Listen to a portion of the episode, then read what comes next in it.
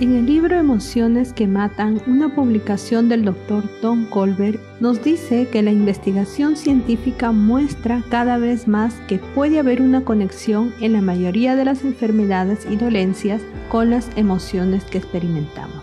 Que si una persona guarda continuamente emociones tóxicas tales como el resentimiento y la amargura, llegará el día en que estas emociones guardadas resurgirán a través de enfermedades o dolencias físicas por eso, el resentimiento exige cada vez más espacio emocional hasta que lo llena todo y echa fuera toda emoción positiva de tu vida.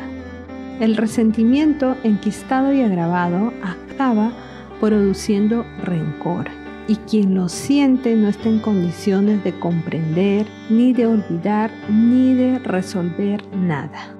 Pregunto, ¿tiene alguna utilidad el resentimiento? Por supuesto que no, porque solo es un intento de autoprotección. Me encierro, me endurezco, me enfrío y desconfío de todos para siempre.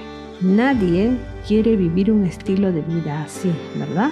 Pero el resentimiento entra en nuestra vida sin consentimiento y después nos acostumbramos a vivir con él.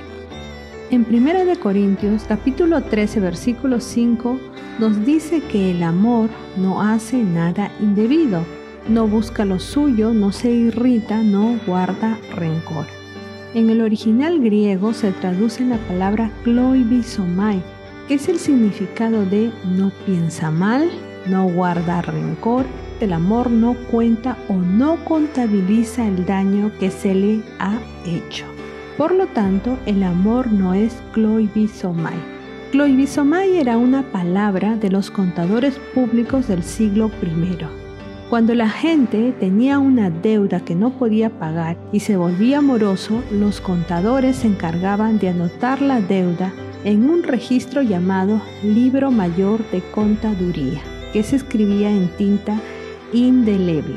En resumen, vivías como un mal pagador el resto de tu vida y aun cuando hubieras saldado tu deuda con la sociedad, tu registro continuaba escrito. Pero el apóstol Pablo dice, Gloibi somai. Él dice, en el verdadero amor no hay libros contables. En el verdadero amor nadie te lleva la contabilidad de tus errores. El verdadero amor no hace contabilidad de quienes te hirieron, cómo te hirieron y hasta cuánto te hirieron. El verdadero amor se acuerda de olvidar.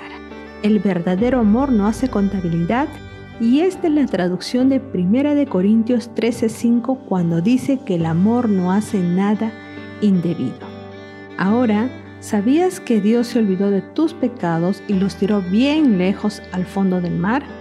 pues así lo dice la palabra en Miqueas 7:19. Y aún así insistes en vivir recordando lo malo, por mucho que odies a ese abusador, al que te abandonó, al que te hace la vida infeliz hasta ahora, no podrás hacer más que auto lastimarte. Y ojalá que la amargura quedara en nosotros, pero lamentablemente la amargura se empieza a impartir en primera línea a nuestros hijos. ¿Habrá alguien aquí que no necesite el perdón de Dios hoy? Todos necesitamos de la gracia de Dios a diario. En Hebreos 12, 15 advierte qué peligrosa es esta raíz de amargura que dice no sea que alguno deje de alcanzar la gracia de Dios. ¿Qué amargura vale más que mantener tu relación con Dios? Ninguna, ¿verdad?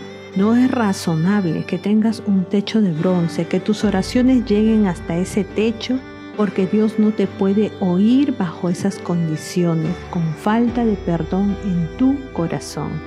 Todos tenemos historias tristes que contar, pero no merece la pena que te pierdas la gracia de Dios a causa del resentimiento. Puedes tener muchas razones para sentir amargura, pero las razones no son las que producen amargura, sino las actitudes, y tú decides cómo reaccionar frente al dolor. Te aconsejo de parte de Dios que utilices el poder limpiador del perdón.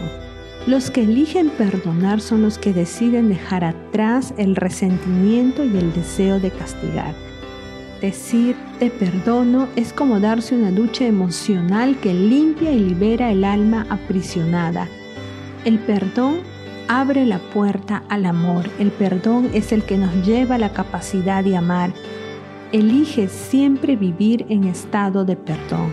Un gran pasaje de la Biblia para memorizar es, quítense de vosotros toda amargura, enojo, ira, gritería y maledicencia y toda malicia.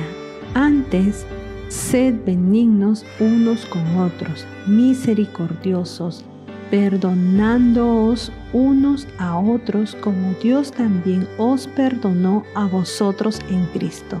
Efesios capítulo 4 versículos del 31 al 32. Bendiciones, hasta la próxima.